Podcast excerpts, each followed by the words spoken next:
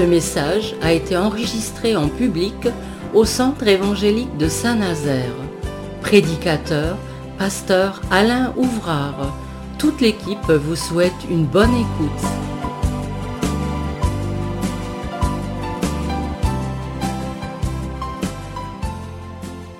Je vous propose une lecture ce soir qui se situe dans le livre de Samuel. Alors, livre de Samuel, nous avons un récit quelque peu particulier, mais comme tous les versets de la Bible, hein, il y a toujours quelque chose de spécifique et dans le but de nous édifier, d'apprendre, hein, de construire notre foi, notre vie spirituelle. Alors c'est 1 Samuel, chapitre 3, livre du prophète Samuel, chapitre 3, et nous allons lire eh bien, les dix premiers versets. Le jeune Samuel était au service de l'Éternel devant Élie. La parole de l'Éternel était rare en ce temps-là. Les visions n'étaient pas fréquentes. En ce même temps, Élie, qui commençait à avoir les yeux troubles et ne pouvait plus voir, était couché à sa place. La lampe de Dieu n'était pas encore éteinte et Samuel était couché dans le temple de l'Éternel où était l'arche de Dieu. Alors l'Éternel appela Samuel, il répondit, Me voici. Il courut vers Élie et dit, Me voici car tu m'as appelé. Élie répondit, Je ne t'ai point appelé, retourne te coucher, et il alla se coucher.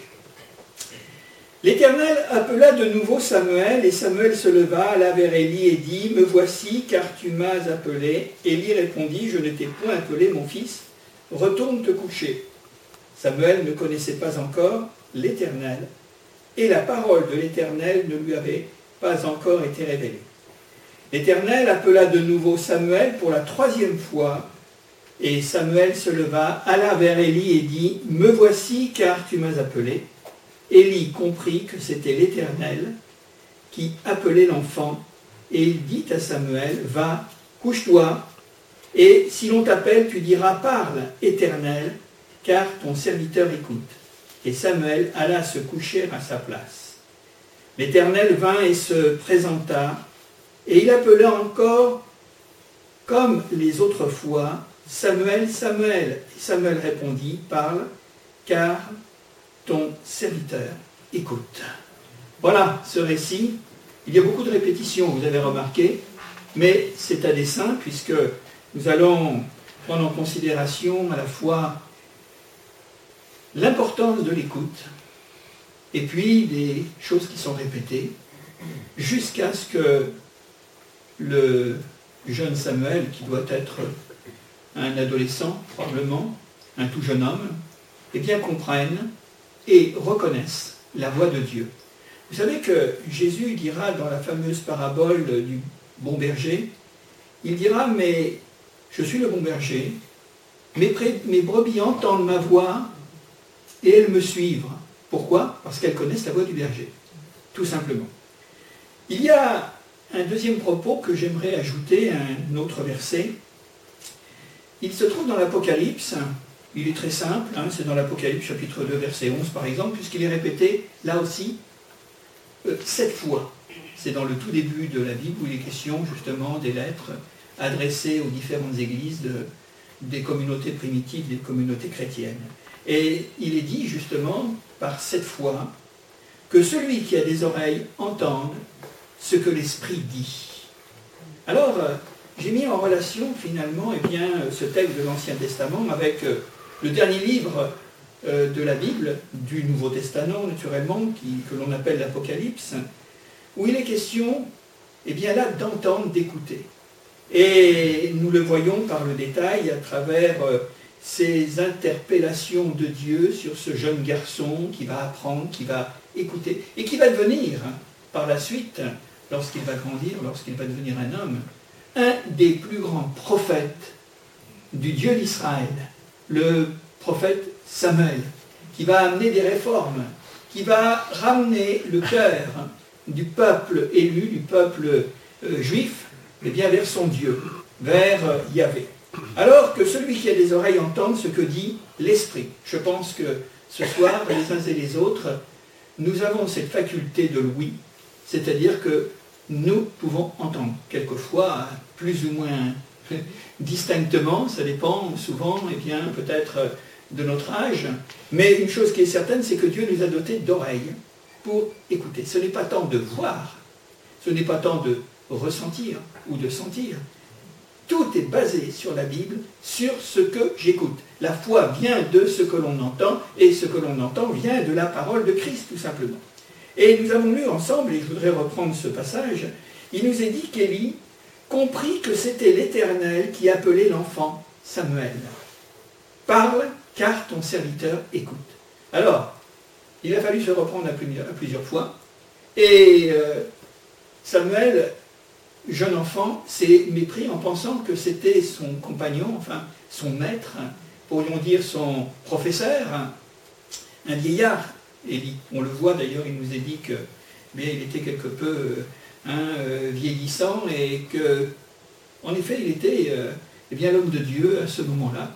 Et nous nous apercevons qu'après maintes et maintes répétitions, Élie va comprendre que ces manifestations nocturnes, ces appels viennent de Dieu et il lui dira tout simplement parle parce que ton serviteur écoutait. Et c'est à partir de ce moment-là que on peut dire que quelque part la carrière de, Samuel a commencé parce que c'est un homme qui a écouté Dieu toute sa vie.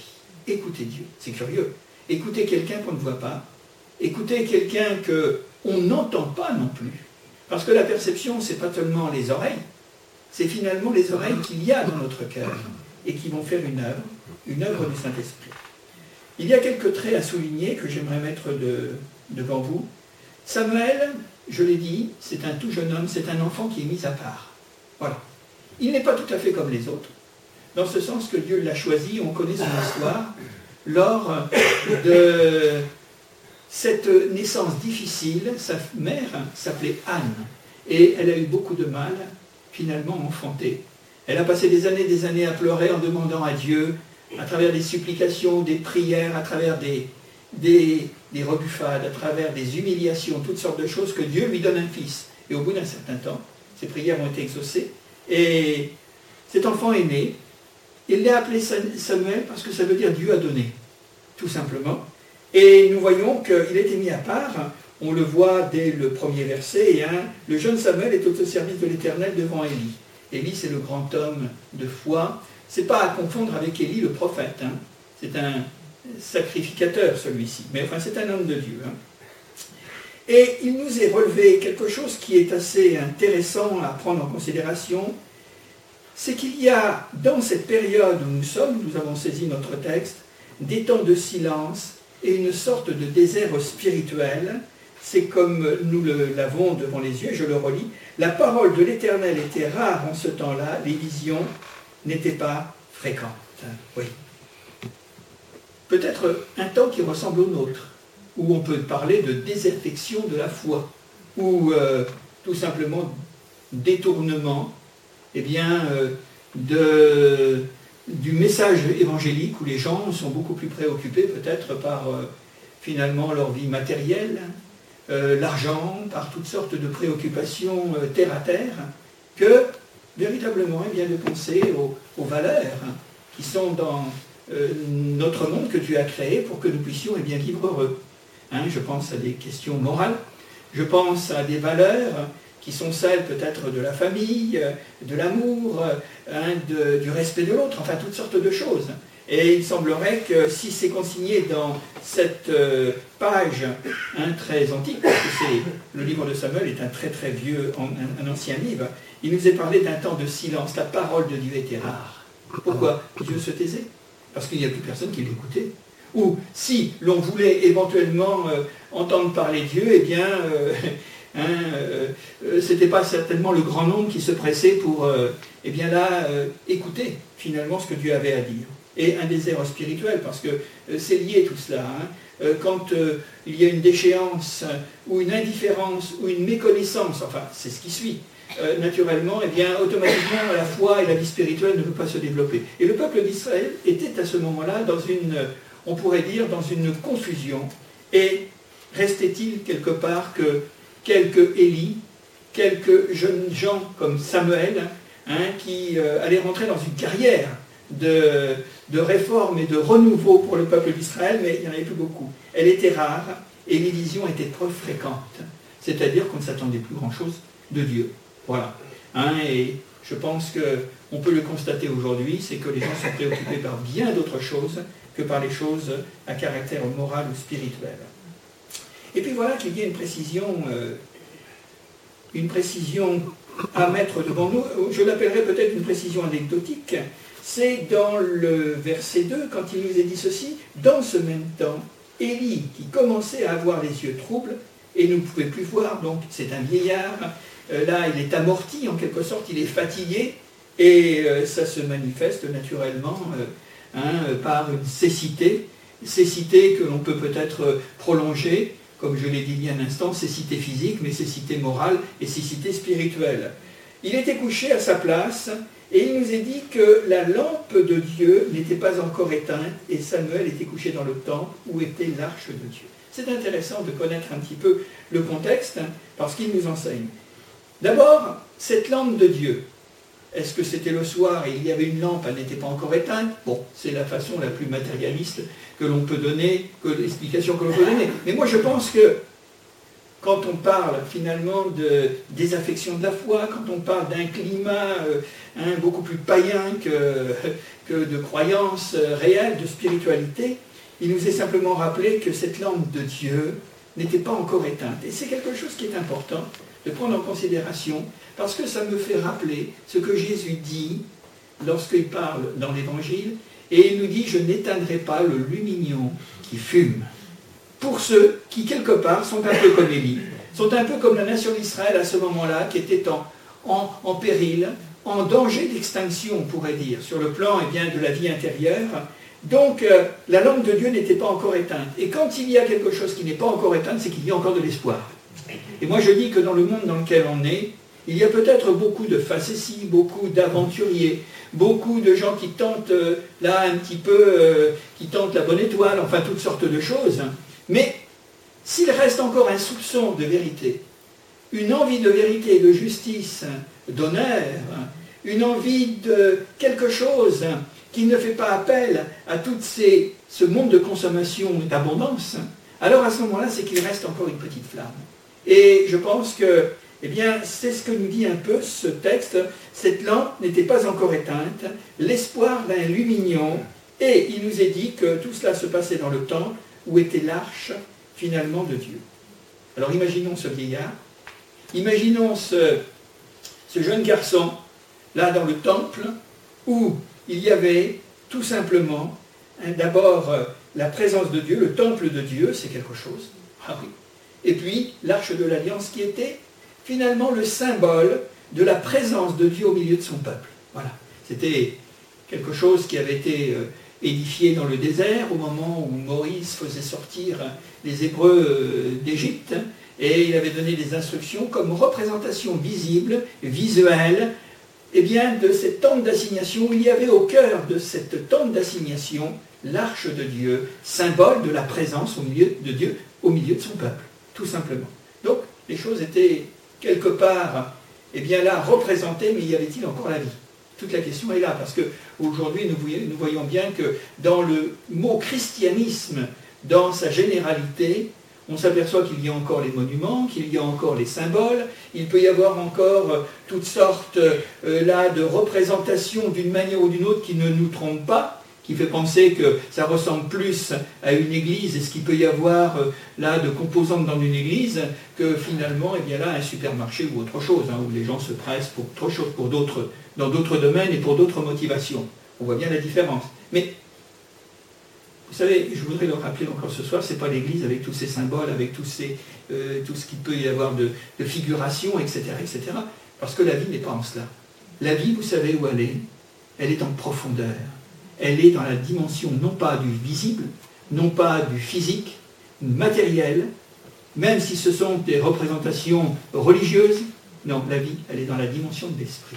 Alors il y avait tout ça. Il y avait le temple, il y avait l'arche, mais qu'est-ce qu'il y avait d'autre Et voilà que nous sommes en présence pendant les, sur les versets qui suivent, eh bien que le petit Samuel, le jeune Samuel, a un sommeil perturbé.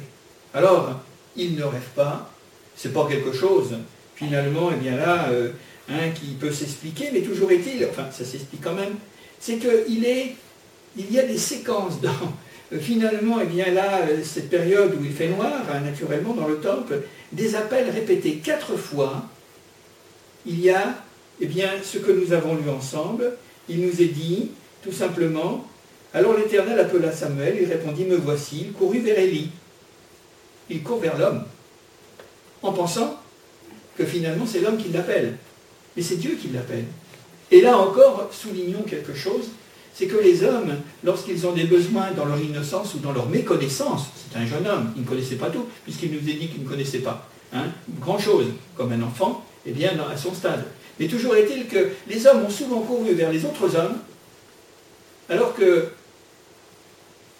il y a un appel qui vient de plus loin, de plus haut, et de plus grand, et de plus beau. Quatre fois, la voix se fait entendre, là, dans, aux oreilles de Samuel. Quatre fois, l'Éternel l'appelle. Le garçon, certainement une, une formule de l'époque, me voici, je viens en pensant que c'était Élie, une fois, deux fois, trois fois, quatre fois. Et c'est à chaque fois la même chose, jusqu'au moment où il va y avoir quelque chose qui va se passer. Mais avant, disons-le, puisque le verset 7 nous rappelle, et je voudrais le signaler quand même au passage, Samuel ne connaissait pas encore l'Éternel, et la parole de l'Éternel ne lui avait pas encore été révélée. Il faut bien apprendre d'une manière ou d'une autre, il faut bien commencer par quelque chose. L'appel de Dieu, c'est important.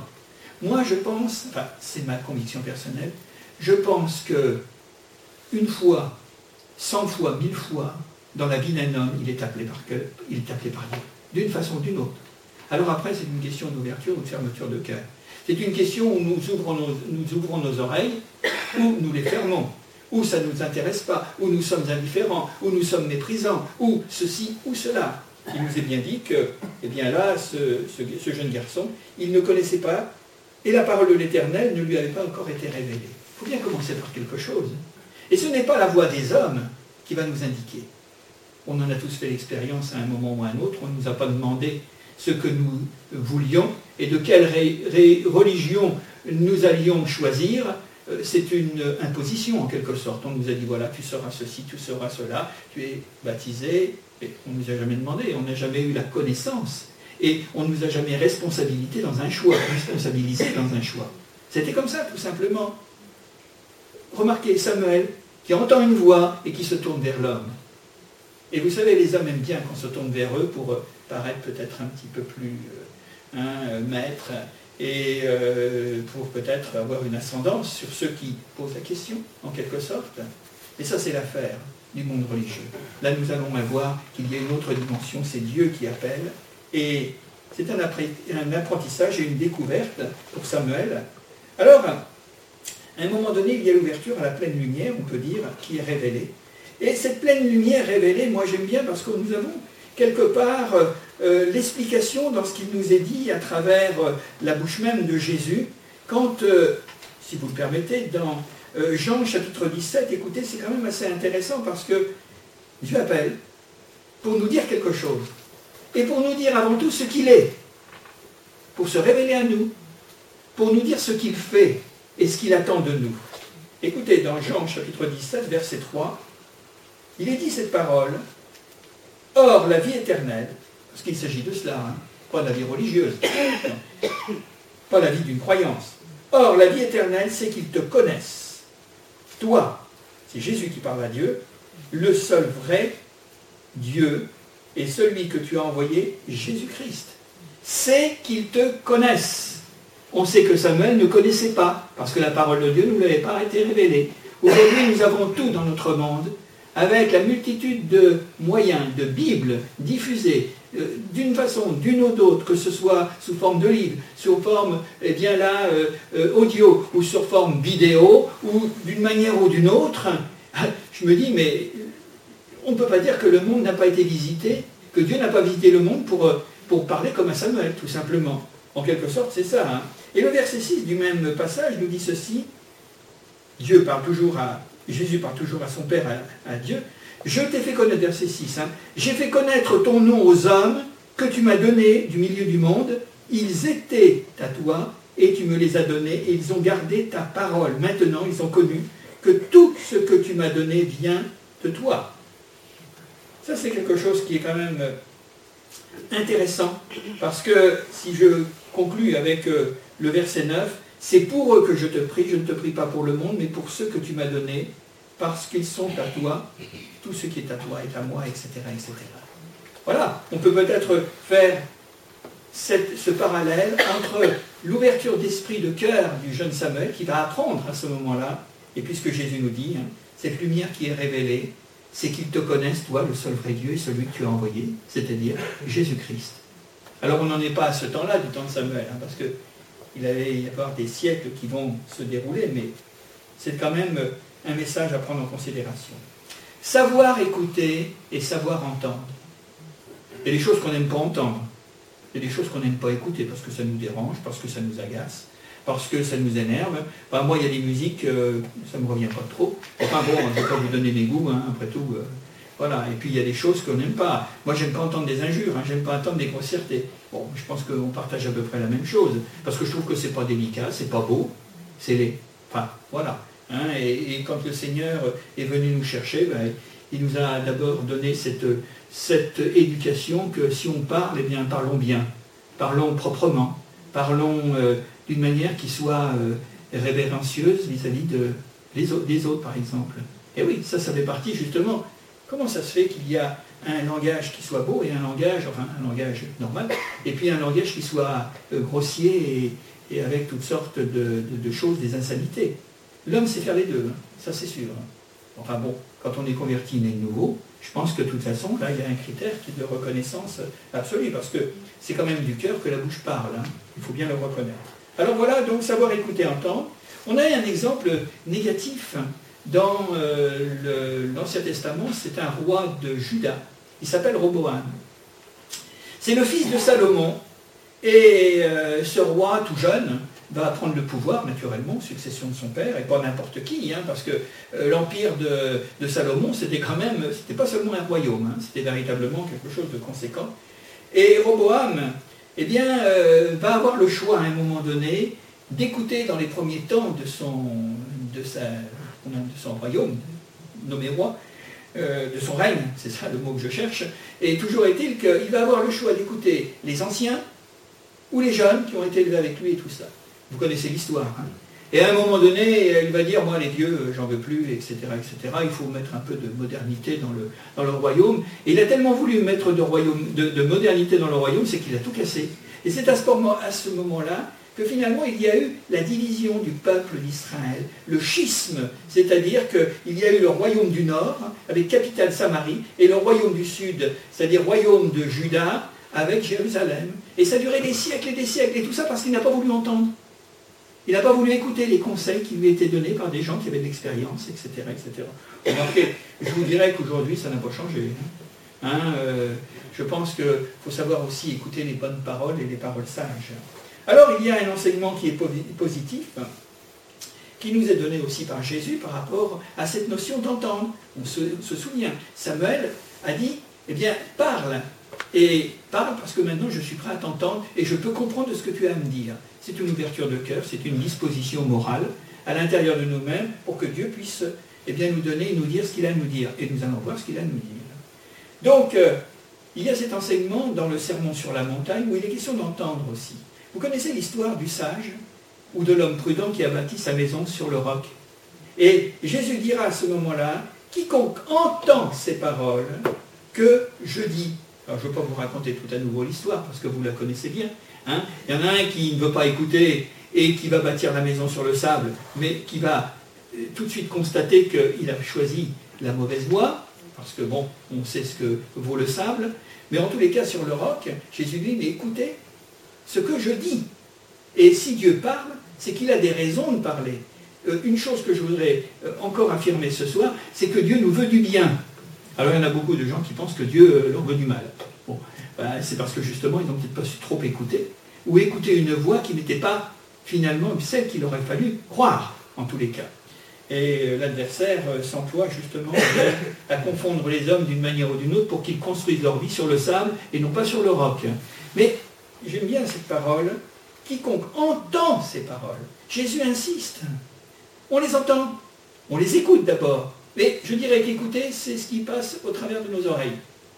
Mais entendre, ça fait appel à notre compréhension et à notre acceptation, à notre réception de cette parole. C'est une petite nuance que je fais au passage, parce que on le voit dans la parabole que Jésus nous laisse sur le semeur hein, qui euh, perd ses graines sur le chemin, qui perd ses graines là sur des endroits pierreux, euh, dans les ronces et les épines. Trois aspects négatifs pour un aspect, positif, c'est-à-dire que la graine tombe dans la bonne terre, alors à ce moment-là, elle va pousser, elle va produire 80, 100%. Voilà. Et je pense que ce que les hommes ont besoin aujourd'hui, c'est d'entendre ce que Dieu veut leur dire. Voilà. Hein, alors, ce n'est pas se prosterner devant une statue, c'est pas de faire des prières, des prières, des prières comme cela, en sachant que finalement, Jésus nous déconseille et fortement de faire ce genre d'activité, que l'on mettra entre guillemets religieuse. Mais une chose qui est certaine, c'est que Jésus marque bien celui qui entend ses paroles. Ce pas les paroles d'un pasteur. Ce pas les paroles qui émanent d'une euh, direction d'église ou je ne sais quelle euh, euh, congrégation d'une façon ou d'une autre. C'est les paroles de Jésus que je dis. Et Samuel était là dans cet émerveillement et cette découverte, cette expérience qu'il est en train de faire parce que c'est Dieu qui est en train de lui parler. Et il est en train finalement eh de recevoir, nous pourrions dire, tout le programme finalement de sa vie, en quelque sorte. Alors, nous voyons que Jésus donc marque le côté positif de l'écouter lui. Ça, c'est une chose. Dans le livre des actes, il y a une belle promesse que j'aimerais souligner au passage, parce qu'on va nourrir un petit peu notre méditation ce soir. Et il est question de quelque chose que vous connaissez, parce qu'on en a souvent parlé d'ailleurs, dans Actes chapitre 2, verset 39, il est dit ceci. Et là, c'est véritablement ce que Dieu veut nous donner.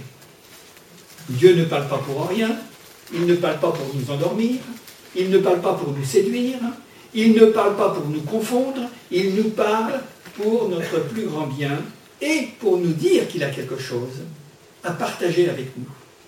Dans Acte chapitre 2, verset 39, il est dit ceci, et c'est très, important, et je souligne, car nous dit, c'est l'apôtre Pierre hein, qui parle, il faut le remettre dans son contexte, c'est au moment de la Pentecôte, au moment où il y a cette expérience extraordinaire, où il y a l'effusion du Saint-Esprit, et vous savez comment ça s'est manifesté, l'effusion du Saint-Esprit? Par le parler en langue.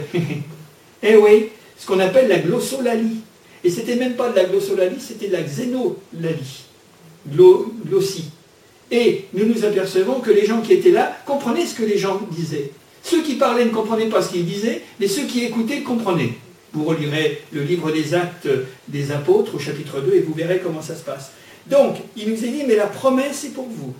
Elle est pour vos enfants, pour tous ceux qui sont au loin, en aussi grand nombre que le Seigneur notre Dieu les appellera. Et moi, je pense que la parole que Dieu adressait à Samuel, c'était un peu cette promesse, oui, qui allait venir des siècles après Samuel, ça c'est sûr, mais une chose qui est certaine, c'est que finalement, il y avait cette parole. La promesse est pour vous. Quand Dieu nous parle, c'est qu'il veut nous faire des promesses. Il veut nous éveiller à ses promesses. Et qui dit promesse, dit bénédiction. Dit, dans certains cas, délivrance, ou guérison, ou transformation de notre vie, c'est généralisé ça. Hein. Car la promesse, elle est pour vous, elle est pour vos enfants, et pour tous ceux qui sont au loin, et pour tous ceux qui sont auprès, naturellement, en aussi grand nombre que Dieu les appellera. Dieu a appelé Samuel, on l'a vu. Samuel s'est mis à l'écoute, mais quand on voit les progrès, finalement, de la parole de Dieu dans le monde, à travers les siècles, à travers les temps, à travers les sociétés qui se sont déroulées les unes après les autres, les empires qui se sont écroulés, la parole de Dieu est toujours restée la même. Le ciel et la terre passeront, mais mes paroles ne passeront point. Croyez à ce que je dis, la promesse, elle est pour vous, pour tous les hommes, pour tous ceux qui veulent ouvrir leur, cœur. Et ça, c'est important. Recevoir la bénédiction, ça, c'est important. Et moi, je pense que Dieu voulait bénir le jeune Samuel pour qu'il soit en bénédiction à la nation d'Israël. Il l'a été pendant des décennies des décennies. Heureusement qu'il y a eu un Samuel à cette époque-là. Parce que l'époque de Samuel, ça a été appelé le Moyen Âge du peuple d'Israël, c'est-à-dire l'obscurantisme, où politiquement, moralement, religieusement, il n'y avait plus rien, tout était par terre. Mais la langue de l'Éternel n'était pas encore éteinte. Et il y a toujours un espoir. Tant que la parole subsiste, quelquefois elle disparaît dans les sociétés, elle disparaît du monde, et à un moment donné elle s'enflamme. On va en parler d'ici quelques instants. Une flamme en moi. Parce que Dieu est capable de ranimer la flamme qui est près de s'éteindre. Et ça, c'est véritablement quelque chose qui est aussi en rapport avec ce que nous avons lu. Cette parole, cette flamme, cet esprit, cette promesse que Dieu veut donner de l'esprit qui donne la nouvelle naissance, qui donne une vie nouvelle, qui apporte eh bien, véritablement les, ondées, du ciel, la pluie du ciel. Et nous voyons que quand Dieu nous parle, la promesse est pour nous, pour chacun. C'est pour nous instruire, pour notre bien. C'est pour nous conduire vers le bonheur et le bien-être. Moi, je ne prêche pas un évangile de malheur. Non. Parce que j'estime que pour nous chrétiens, nous avons besoin d'être réconfortés, d'être consolidés, d'être encouragés dans le bien de Dieu. De toute façon, il n'y a pas de mal. Je ne pourrais pas vous dire le contraire. Mais une chose qui est certaine, c'est que moi, le message de l'évangile, il est bon. On l'a appelé la bonne nouvelle de l'évangile. Et je ne voudrais pas y mettre quelque chose de négatif. Sinon, même lorsque nous parlons de repentance et de péché, c'est qu'il y a des réalités. Il y a la perdition, il y a toutes sortes de choses. D'ailleurs, vous ne trouverez pas le mot enfer, ça n'existe pas dans la Bible. Il est, décliné sous d'autres manières. On comprend hein, que finalement, c'est le contraire du ciel. Mais une chose qui est certaine, c'est de donner aux gens envie de s'approcher de Dieu quand il y en a tellement qui sont autour de nous qui ont peur. Qui ont peur et qui sont prêts toujours à, à courber les chines en disant mais qu'est-ce qui va m'arriver, qu'est-ce qui va me tomber sur la tête? Donc c'est pour notre bien. Et J'aime bien cette parole et je voudrais, on va la lire parce que je pense qu'elle parle d'elle-même. Je peux parler beaucoup, mais je pense qu'il est encore mieux de laisser parler la parole. Hein. Dans 48, Ésaïe 48, écoutez bien cette parole, elle est belle. C'est Dieu qui parle à Israël. 48, verset 16. Approchez-vous de moi. Écoutez, dit Dieu. Dès le commencement, je n'ai point parlé en cachette. Eh oui. Vous imaginez Samuel qui dit, mais parle Seigneur, je n'ai pas parlé en cachette. Dès les origines de ces choses, j'étais là, parce que Dieu est toujours là. Et maintenant, le Seigneur l'Éternel m'a envoyé avec son esprit. Il est question de Jésus là, en préfiguration de Jésus. Ainsi parle l'Éternel, ton rédempteur, le Saint d'Israël. Moi, l'Éternel, ton Dieu, je t'instruis pour ton bien, c'est ce que je disais il y a un instant. Je te conduis dans la voie que tu dois suivre. Oui, je te montrerai la voie que tu dois suivre. Mais écoute-moi, reçois mes paroles, Prends la promesse que je te donne. Et le plus beau des versets, c'est celui-ci. Hein. Oh, si tu étais attentif à mes commandements, ton bien-être serait comme un fleuve et ton bonheur comme le flot de la mer. Attentif. On est attentif à beaucoup de choses. On court après 36 lièvres à la fois dans notre monde. On prend, on lâche, on continue, on se fait toutes sortes de... Hein, c'est le monde, hein, c'est comme ça. Mais moi, je pense qu'il faut savoir à un moment donné se poser, puis réfléchir aux choses. L'homme intelligent réfléchit. Moi, je crois. Et Dieu parle tantôt d'une façon ou d'une autre, on le sait. Hein. Il parle à travers tout ce qui est autour de nous et qui nous parle de Dieu, de sa grandeur et de sa magnificence. Mais il nous parle également à travers notre conscience, et ô combien. Et moi, je pense un homme est un homme, un homme reste une créature de Dieu, et Dieu lui a donné finalement, eh bien là, cette pensée de l'éternité, et cette pensée et il parle à sa conscience. Oh, si tu étais attentif Il y a beaucoup d'hommes, il y a des millions d'hommes qui fuient finalement cette voie intérieure. Et pourtant, on sait très bien reconnaître quand c'est bien et quand c'est mal. Ça, on le sait. Ou alors on est vraiment des primitifs, alors on tient plus du sauvage, finalement, que, que de l'homme, de l'humanité qui a été créée. Oh, si tu étais attentif à mes commandements, écoutez, puisqu'on parle que Dieu donne bien, il fait du bien, et il veut notre bien-être, ton bien-être serait comme un fleuve et ton bonheur comme les flots de la mer. Oui, un fleuve. Un fleuve qui, déborde. Et, malheureusement, je pense à tous ceux qui sont finalement les pieds dans l'eau en ce moment, parce que ça déborde un peu de tous les côtés avec euh, les conditions météorologiques. Mais ce n'est pas une dévastation, c'est véritablement une bénédiction. Ton bien-être. Qui finalement, parmi les hommes, cherchent leur propre malheur. Quelquefois, ils le cherchent sans savoir. Mais en principe, on, veut quand même, on se veut du bien à soi-même. Et ton bonheur, finalement, serait comme le flot de la mer. Il vient, il revient, et, et il y a toute une œuvre qui se fait à ce moment-là. Ésaïe 48, c'est un des plus beaux versets, hein, finalement, de notre Bible. Dans l'histoire de celui que nous connaissons sous le nom de Jésus, on pourrait peut-être l'appeler le grand je suis. Vous savez, on sait qu'en rêve, Moïse a posé la question à Dieu, mais qui es-tu? Dieu lui dira, je suis celui qui suis. Et quand on regarde finalement à travers la réalisation de toute la Bible, qui est concentrée dans le Nouveau Testament, alors on peut parler véritablement que c'est l'incarnation de Dieu dans la personne de Jésus, le grand je suis. D'ailleurs, Jésus le dira combien de fois Je suis la lumière, je suis le bon je suis la vie, je suis, je suis, je suis. Toutes sortes de... Et il dira même, je suis avec vous, jusqu'à la fin du monde. Eh oui, c'est le grand je suis qui est réalisé à travers, finalement, eh bien, la fleur. Nous pouvons dire que le Nouveau Testament, c'est la fleur qui s'épanouit dans toute sa pureté, dans toute sa beauté, à travers la personne de Jésus. Il n'y en a pas d'autre. C'est lui. Hein. Alors, dans l'histoire du grand je suis, et je l'ai dit bien un instant, il est venu finalement, il a été recommandé par une voix quand Jésus est apparu. Oui. Recommandé par une voix qui descendait du ciel au moment de la transfiguration. Celui-ci est mon fils bien-aimé en qui j'ai mis toute mon, affection. Il est dit, écoutez-le. C'est bien marqué. Hein si vous le reprenez dans Matthieu chapitre 17, c'est bien cela. Écoutez-le. Quand Dieu parle à Samuel, c'est pour que Samuel écoute, qu'il ouvre son cœur. Et Samuel, dans la grande chaîne, dans cette grande lignée des hommes de foi, a commencé par euh, bah, les premiers hommes, Adam, et puis jusqu'à finalement, il y a notre temps, il y a eu un Samuel, parce qu'il a écouté la parole de Dieu, il était attentif.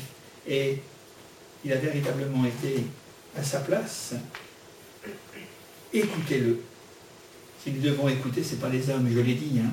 Samuel s'est tourné d'abord vers l'homme, l'homme religieux, parce que Élie, c'était un homme qui faisait partie du sacerdoce d'Israël. Ce n'est pas la religion qui nous sauve. Ce n'est pas la religion qui va nous donner la foi. Ce n'est pas la religion qui nous conduit au ciel. Non, c'est le Seigneur qui nous parle à l'intérieur. Et ses oreilles ont été ouvertes et surtout son cœur. Écoutez-le. Et si nous retournons à, je vais terminer, si nous retournons à Samuel, nous devons nous souvenir de ce que nous avons lu tout à l'heure, et la parole de Dieu n'était pas encore éteinte, encore éteinte. Je voudrais vous dire que la parole de Dieu est toujours d'actualité. Quand Jésus nous dit je suis la lumière, le Verbe incarné, que Jésus est celui qui est le même, hier, aujourd'hui, éternellement. Donc, les hommes d'aujourd'hui, nous sommes comme les hommes d'hier, d'avant-hier, d'autrefois, de jadis. Nous avons besoin de la parole de Dieu. Mais de la parole de Dieu, non pas une lettre morte, une lettre écrite avec de l'angle sur du papier. Non, la vie de l'esprit, c'est pour ça que j'ai cité le cas tout à l'heure, j'ai cité cette, cette référence. Quand la promesse est pour vous, c'est la vie de l'esprit. C'est la nouvelle naissance qui nous amène à la conviction de péché, à la repentance, qui nous amène à confesser nos péchés à Dieu, pas aux hommes, qui nous amène à nous convertir à Jésus-Christ et à naître de nouveau. La promesse est pour vous, pour vos enfants, pour ceux qui sont au loin, en aussi grand nombre que le Seigneur les appellera dans le temps et dans l'espace, parce que la parole de Dieu est toujours la même aujourd'hui. Dieu a parlé à Samuel, et Samuel a répondu naturellement. Elle n'est pas éteinte, cette parole. Écoutez, ce soir, dimanche, on se retrouvera dans des milliers, des milliers, des millions d'églises par le monde qui se respectent, évangéliques, je pense. Alors à ce moment-là, quand je dis évangélique, ce n'est pas parce que c'est un terme, c'est parce que ce sont des, gens, des hommes et des femmes, qui ont découvert en Jésus-Christ leur Sauveur et Seigneur personnel, et qui ont fait une expérience avec Jésus et, qui ont pour euh, finalement autorité de leur foi la parole de Dieu. Alors Dieu a donné des ministères de pasteurs, d'évangélistes, d'enseignants autour de cette parole pour que les gens se construisent et qu'ils écoutent. C'est ce que vous faites ce soir. Il y a quelqu'un qui parle et vous vous écoutez. Voilà, hein, c'est ça hein, ce qui se passe. Parole de Dieu.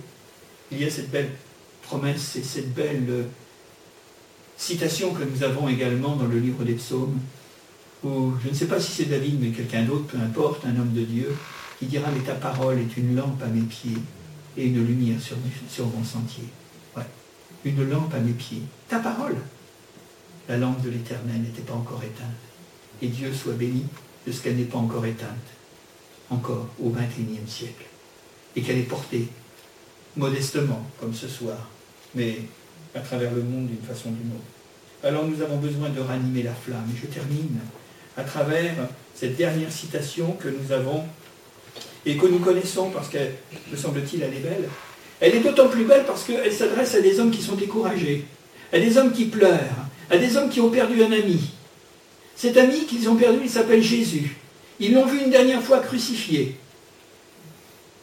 Ils ont entendu dire qu'il était ressuscité, mais ils n'en sont pas sûrs. Et ils sont sur un chemin qui les ramène chez eux, le chemin d'Emmaüs. Et là, ils sont complètement catastrophés, ils sont dans une véritable dépression. Ils ne savent plus qui croire, en qui croire? Ils en sont. Alors qu'il y a un ami qui s'approche. Cet ami, ils ne le reconnaissent pas parce qu'ils ont les yeux, un petit peu comme Élie, vous savez, les yeux appesantis, les yeux qui sont fatigués. Il était à moitié aveugle. Hein. Ben, on peut l'être comme Élie aveugle et pas savoir que Jésus est à nos côtés, que Jésus est près de nous, que Jésus nous parle et on ne sait pas reconnaître sa voix.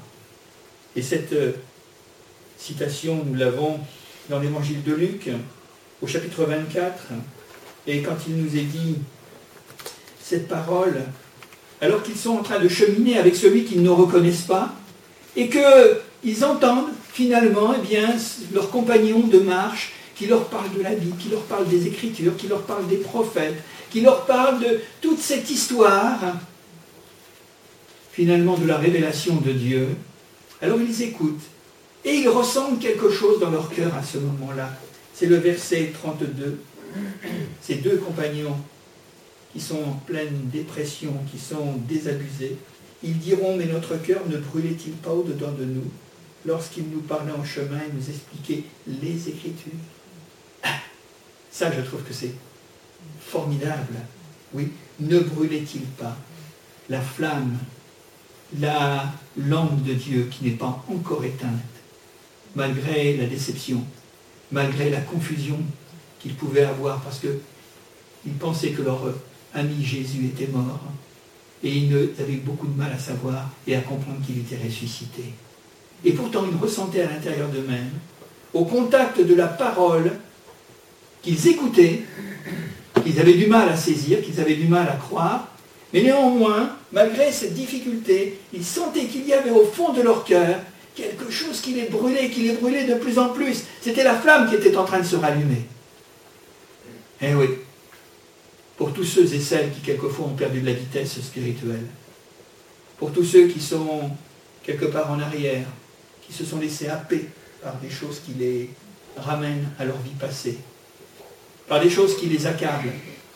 La peur, la crainte, toutes sortes de tourments de l'âme, toutes sortes de perturbations qu'ils peuvent avoir, qu'elles soient physiques, morales, spirituelles même, et qui là sont véritablement euh, acheminés péniblement sur un chemin, comme le chemin d'Emmaüs, comme ces hommes. Eh bien, il y a cette action de l'esprit, cette promesse de l'esprit. La promesse est pour vous, pour vos enfants. Je ne le rappelle pas, vous l'avez déjà entendu et elle brûle doucement. Elle brûle de plus en plus vivement dans leur cœur. Et ils le disent, ils le confessent. Mais notre cœur ne brûlait-il pas Parce que c'est notre cœur a besoin de brûler avec la parole de Dieu. Parce qu'il y a quelque chose qui se, rallume. Je n'éteindrai pas le lumignon qui fume.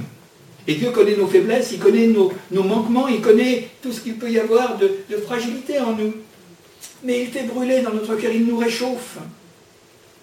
Il brûle à l'intérieur lorsqu'il nous parlait en chemin et que nous l'écoutions au milieu des larmes et des pleurs parce que nous pensions que tout était fini, tout était désespéré. On l'a vu crucifié. Alors, quand on est mort, on est mort. Non, justement.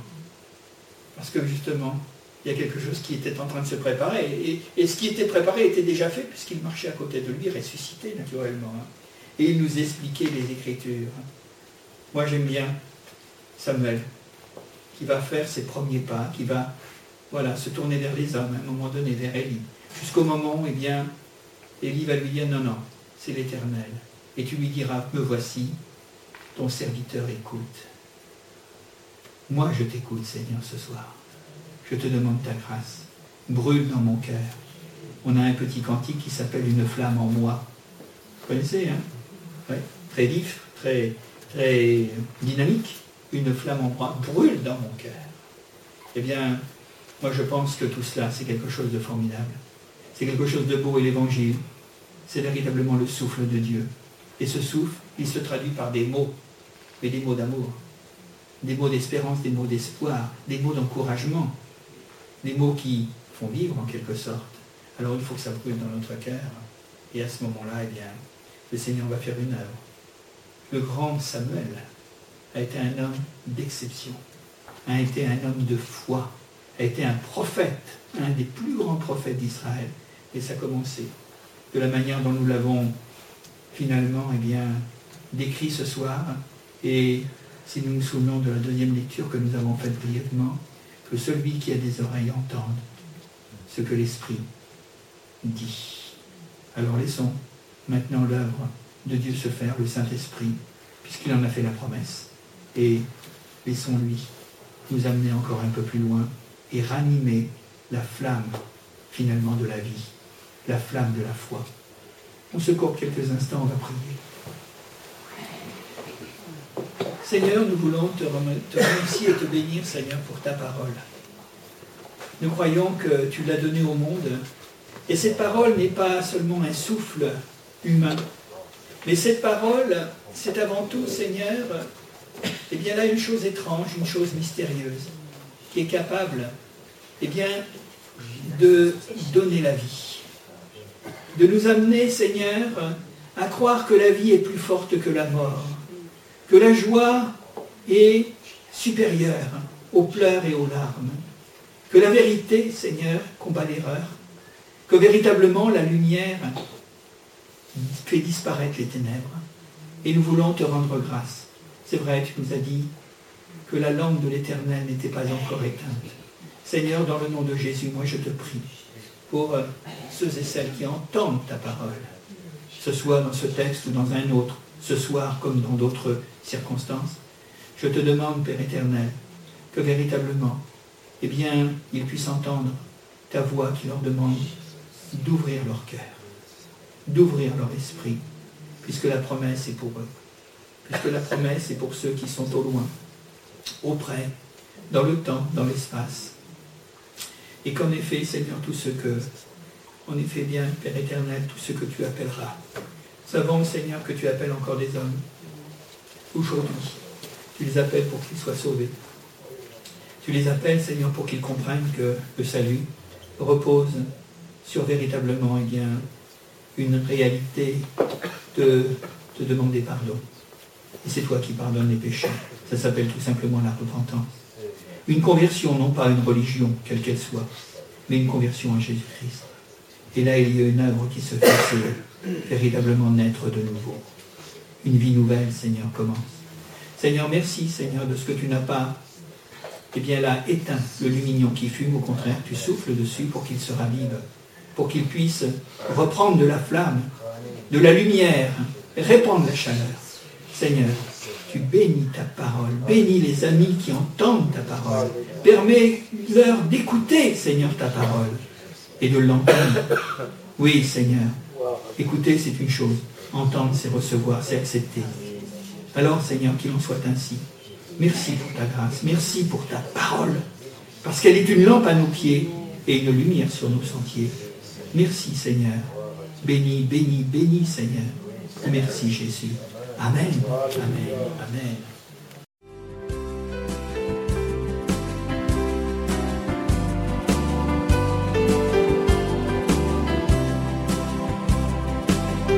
Pour écouter d'autres messages audio ou vidéo, retrouvez-nous sur www.add-vivre.fr. saint-nazaire.fr